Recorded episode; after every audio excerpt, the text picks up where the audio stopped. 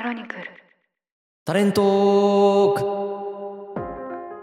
この番組では一人一人に秘められた才能を見つけその才能を生かして自分らしい仕事や人生を作っていくためのヒントを発信していきます。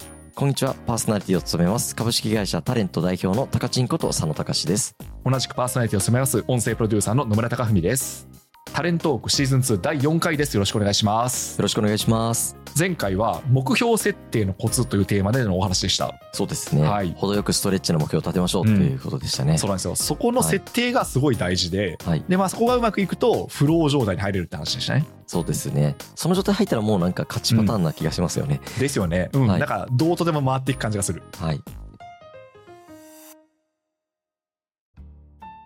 では今日のテーマを伺ってもいいですか？はい、本日はなぜあの人はいつもうまくいくのか。自己肯定感の高め方というテーマです。これもねなるほどって感じですね。なんか確かにあの周り見てすごい羨ましくなっちゃうことありますよね。あんなになんで自己肯定感高くうまくいってるんだろうっていう、います。いるいるまあ、そういうなんか同僚だったりとか、はい。あの仕事仲間だったりとか見てると結構自己肯定感下がっちゃうとは思うんですけれども、うんうんうん。なんか自己肯定感ってその高めることは僕はできるかなとは思っていまして、はいはい。野村さん逆に自己肯定感が低くなることとかってありますか？なんでしょうね。根本的なところと現象とか刺激によってこう上下するところがあるかなと思ってるんですよ。自己肯定感って。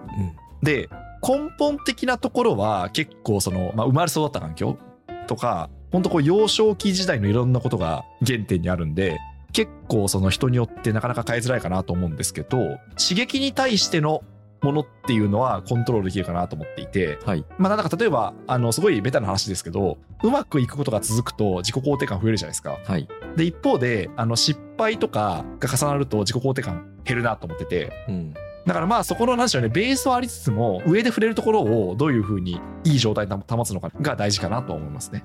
うーんなるほどですね。なんかそういう意味でいつも工夫されてらっしゃることとかなんかあるんですか？なんでしょうね失点しないようにするとか。失点しないようにする。まあ例えばなんですけど挑戦をしないって意味ではなくてはい。人と会ったらちゃんと終わった後にお礼のメッセージ入れるとかあるじゃないですか。はい。あれって私の中ではなんかこう失点しないようにする感覚なんですよね。あーでも同じかもしれないです。それは。同じですか。なんかその自分のミスで失点すると流れが悪くなる感じがしてて。いやわかりますすごく。だとすると少なくとも自分からはそのマイナスの要因っていうのをできるだけ出さないようにしてうんただまあ世の中の環境とかいろんな巡り合わせで結果が出ない時はあるから、まあ、それは受け入れるっていうのはそんな感じですかね。うーんなるほどですね、うん、失敗しちゃった時とかどうするんですか？失点しちゃったなっていう時ってまあ反省しますね。反省して今回の失点はしょうがないんですけどちゃんと書き留めておいて次はやめようっていうふうに生かしますね。そうですよね。僕もなんかいっぱい失点してるなって感じて 毎回落ち込むんですけどうん、これはちょっと才能とは別で普通に経験だったんですけど、僕は結構何事も失敗や経験だなっていうふうに捉えるように努力してて論文で読んだんですけど達成動機とかってその達成するときに学習として捉える人たちの方がその優秀だったみたいなことが定義されたはいはいはい。論文を読んだことがあってなるほど。ちょっと明確に覚えてないんですけどそれ見た時にあじゃあなんか確かに学習って捉え続けようみたいな、まあこれも学びだうん。これも学びだって毎回捉えるようにしてたら辛いんですけどやっぱちゃんと成長はしてる感覚がある。でもう同じミスをしちゃっても3回目4回目ぐらいには最低でも直せるっていうことができるんじゃないかなとは思っていてなんかそうすることによってどんどんどんどん自分の中であ自分できてるじゃんみたいな感じで自己フィードバックがどんどん変わっていく自分のこと褒めてあげられてるなっていう感覚があるのでまあなんか才能の観点で言うとフィードバック回数ってめちゃくちゃ重要でたくさんフィードバックを受ける環境に行こうってよく言うんですけどはいはい他。人からのフィードバックってコントロールできないので自己フィードバックを増やすっていうのはすごいできることの一つかなとは思ってましていいですね。これあのバーチャルフィードバックって呼んでるんですけどはいはい。アクチュアルフィードバックとバーチャルフィードバックうんうんうん。まあ、妄想上でフィードバックができるんで、その練習をするっていうのは一つ大事にしてますね。そうですね。あのミスをしてそれってまあ忘れたくてもうなかったことにしたいんですけど、まあ、むしろそこから得れるものって多いんでまあちょっと辛いですけどその気持ちに向き合うっていうのは大事かなと思いますね。そうですよね。あとは他人からのフィードバックもポジティブフィードバックがたくさん得られやすい環境に行きつつ、まあ、ただフロー理論って話したように、ちょっと難易度を上げたところに行かないと成長もしないというか、フローに入れないので、まあまあ、ポジティブフィードバックもらえる環境にデフォルトでいて、はいはいちょっと厳しい世界に入り始めるっていうのがなんか程よいのかなとは。そうですね頭ごなしに全部ネガティブフィードバック受けてたら多分なんか信じられないくらい自己肯定感下がるんじゃないかな。そうですねで自己肯定感の定義、はいそうですねそれをちょっと聞こうかと思ったんですけどはい。調べると結構載ってるんですけど、大体どこにも書いてあるのが、はい。ありのままの自分を受け入れる感覚っていう、あそのまんま受け入れれるってことなんですよね。あはいはいはい。で、逆に類語として自己効力感っていうのがあって、うんうんこれは物事を遂行できるという自分の可能性をちゃんと感じられてるかどうかっていう感覚なので未来に対する感覚が自己効力感で自己肯定感は現在に対して自分をちゃんと認められてるかっていう感じなので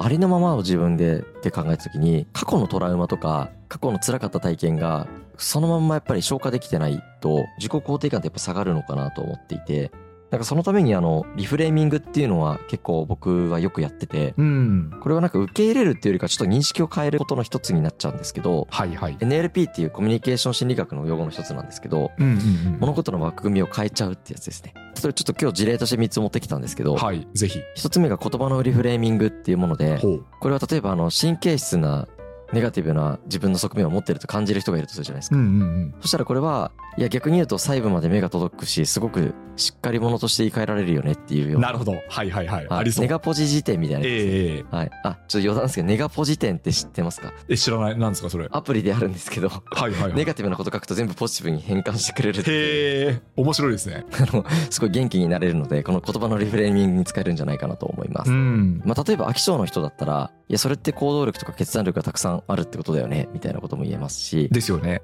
いろんなことできるじゃん、みたいな。行動があんまできないと思う人は資料深いみたいなあそうです。物事をじっくり考えるみたいなそういうふうにも言えますよね。言えますよね、うん。会議でそこで発言できない人っていうのは、後で結構重要な発言ができる人だったりするんで、そうですね。なんかやっぱ自分のネガティブなものは全部裏側には長所が隠れてるよってうんうんうんで、あともう一つのリフレーミングは時間軸のリフレーミングっていうもので、うんなんか10年後から見たら今ってどういう状況なんだろうって、今何したらいいのかなっていう、なんか未来から見た視点ってやつに切り替えるってやつですね。はいはいはいそうすると、行動のパターンとか、今やるべきことがちょっと変わってくるのかなって思うのと、うん例えばミスした時とかに、あ、これ本当早めに分かってよかったなっていう。確かにそれいいですねはい。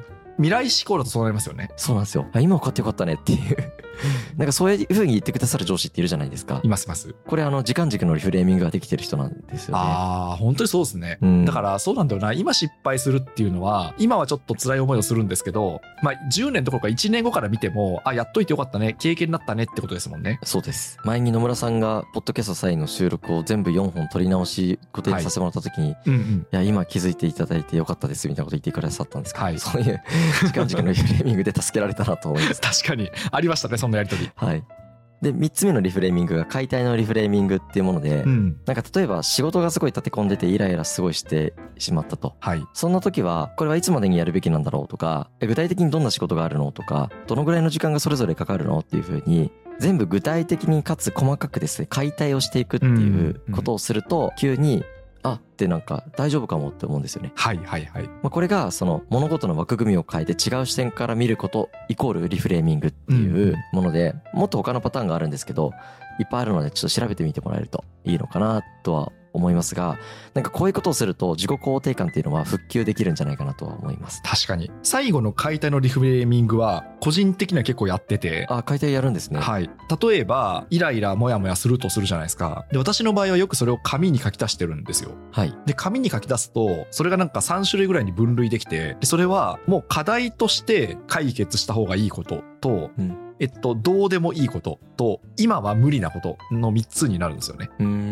で課題として解決したこといいことはもうやるとアプローチかけるとでどうでもいいは忘れるああ。ああどうでもいいやっていうふうになるはい。で今は無理はそれも忘れるしょうがないんでうんうん。って考えるとなんか意外に自分のモヤモヤの原因ってこれだけしかなくてでそれっていうのはこういうアプローチをすれば解決できる消えるんじゃないかなっていうのは分かりますね確かに紙に書き出さないと頭の中にずっといるんでなんかわかんないですよね。そうなんですよそうなんんですよです。3種類がちゃんと整理できてなかったりしますもんね。うんそうなんですよで、書くように練習するともしかしたら頭でできるようになるかもしれないですね。うんちなみに僕もこれは仕事上でやる癖がやっぱ強いので、はいはい。誰かが困ってたりとか、チームメンバーが、いや、これどうしようとかって言ったら、あままずステップに落とし込んでみようよって言ってう、んうん。なんかこれ、やらなくていいやつあるんじゃない？みたいな ことを結構言ったりするんですけど、はいはいそうすると、あ、確かにこれだけでやればいいんだねっていう、さっきの野村さんと同じ状態にうん。なるのかなっていうふうに思ってまして、このあたりで自己肯定感というか、なんかやっぱネガティブになるっていうのは消すことができますよね。うん。なんか意外になんでしょうね。あの自分の頭の中だけで、こういうなんかイライラって増幅されてる感じがしてて、そうですよね。で、他の人から見ると大したことないっていうのがほとんどなんじゃないかなとは思うんですよね。うん。だからそれをなんかいかに解体のリフレーミングで消していくかっていう話だと思うんですけど、はい。でもこれは面白いですね。これ言葉も時間軸も解体も、なんかこう全部わかりますね。確かにやってるかもと思いました。あの結構やっぱり仕事が上手い人だったり、周りから信頼されてる人ってリフレーリング能力高く、うん。こういう言葉遣いができるんで。誰からも好かれるし、あ、確かにそう解釈したら前に進むねって、今前に進むための解釈なんで、まあ、ただなんか、もう一つ別の概念があるのは、その受け入れるっていう、アクセプションするっていうのがすごいやっぱ一つかなと思って、もうその事実は変えられないからそうだよねっていう、そうですね。なんかこれを悔しいとか、もう何なんだよってずっと怒りをずっと持ってる状態っていうのは結構辛いので、私リフレーミングしても事実変えられなかったりするじゃないですか。そうですね。ものによっては。変えられない事実とか、しょうがない事実っていうのは、さっき野村さんが紙に書いて忘れるって言ってましたけど、はい。そのぐらいもうしょうがないって見なさないと難しいのかなとは思いますけどね。そうですね。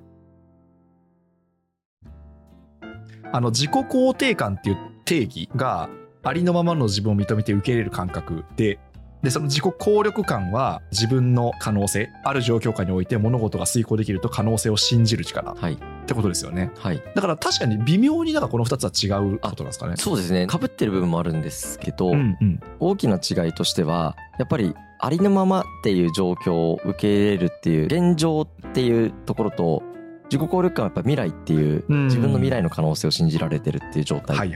なのかなとは思ってて、だからできるっていう感覚ですよね。自己肯定感は大丈夫だよっていう、そのまんまでいいんだよっていう、あ、そっか、確かに確かに。そうですね。うん。なんか努力しようとしなくていいんだよって感じですよね。まあ、両方必要ですよね。両方必要だと思いますね。逆境の時もあるから、まあ、その時はやっぱできるできるばっかよりも、ありのままでいいんだよっていう風なのが必要な時もありますからね、人生で。そうだと思います。うん。で、多分うまくいく人っていうのは、本当にどっちもができていて、で、もう一つは、フロー理論でもお話ししたように、成功体験を積み重ねるっていうことがすごい重要なのかなと思っていて、自信につながる行為をたくさんしていないと、心って安定しない。うん。そして、二要因理論のところで出てきた冷静要因ですよね。ネガティブなことをなるべく早めに解決しちゃうっていう。うん。あとは自分が結構カウンセリングが必要な状態なのか、コーチングが必要な状態なのかをちゃんと適切に把握して、はいはい。心が結構今弱ってるのかどうかっていうのを把握するうん。のと、でもこれ全部通じますね。あの、健康になることも重要ですし。そうですね、そうですね。今まで話してきたことの総まとめかもしれないけど。確3回か4回分で。なんか私がすごい思ったのは、自己肯定感と効力感って、結構まあちょっと冒頭で私がちらっと言った話につながるんですけど、割とその昔の体験、はい。幼少期とか高校生とか学生時代みたいに多感な時期の体験っていうのが結構ダイレクトに影響してんじゃないかなとは思ったんですよ。うん。まあ逆に言うとその残酷で、あの、あまり変えれない。うんつまりその結構いい感じな生育環境だった人は自己肯定感、効力感あるんだけど、そうじゃない人はなかなか持てないみたいな感じに思ったんですよ。はい。なんだけど、今日の話を聞いて思ったのは、この辺っていうのは、意外にテクニックで大人になってからも強化できるんじゃないかなと思いましたね。いや、全然できると思いますよ。ね。僕、この前、ネットフリックスでブラッシュアップライフっていうやつをはいはいはいはい見てたんですけど、ええ人生やり直すやつ。うん、今流行ってますよね。あれね、見たらね、結構心にグッときたものがあって、はい。人生ってやり直せないけど、実際は。うん。こういう感じで、あ今日からでも遅くないかもって思ったんですよう。ん、うんだ。から人生って積み重ねで今の状態ができてるんで、はい。今僕32ですけど、今からじゃあ10年間人生やり直した気分でやったら、はい。すごい10年間になれるんじゃないかって思っちゃって。いいですね。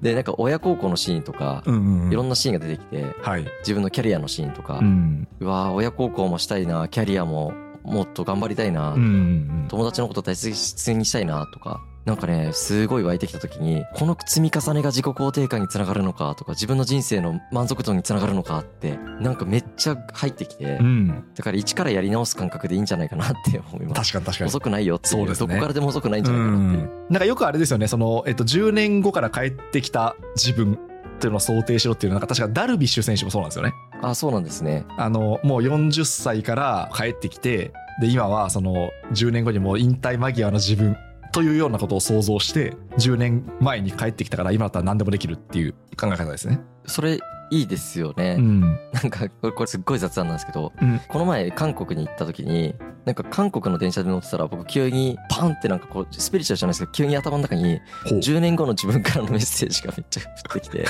面白いね。なんかうん。お前はそんなんでいいのみたいなことに急に降ってきてへえなんだろうと思ってうんうん。10年後にそのままだとこうなるよみたいなこと言われちゃったんですよすごいですね。なかなか。ううわーってなってうんうんうん。うわーもっとじゃあどういう状態になってたらいいんだろうって考えた時にはい。10年後の自分を想像したら結構見えてきたんですねうんうんその瞬間に結構行動がバッて変わりでうん。うん。やろうっていう気になれて。意外とその10年後の未来考えるって大事だなと思ったしあの10歳上の人を見るって結構僕やあってて。確かに確かにそれはありますね。この人にはなりたくないとかすっはいはいはい。ごい失礼ですけどこの人にはなりたいとかあるじゃないですか。ありますあります。全然あそういうのを想像するようにはしていますねということで今回のテーマですね自己肯定感の高め方というお話でした。はい。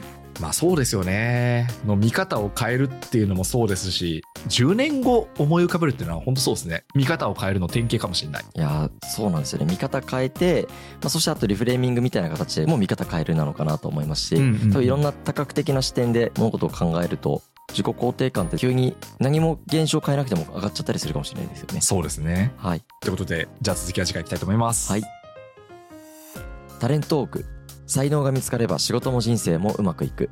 ここまでお聞きいただきましてありがとうございました。もし気に入っていただけましたらぜひフォローチャンネル登録をしていただけますと嬉しいです。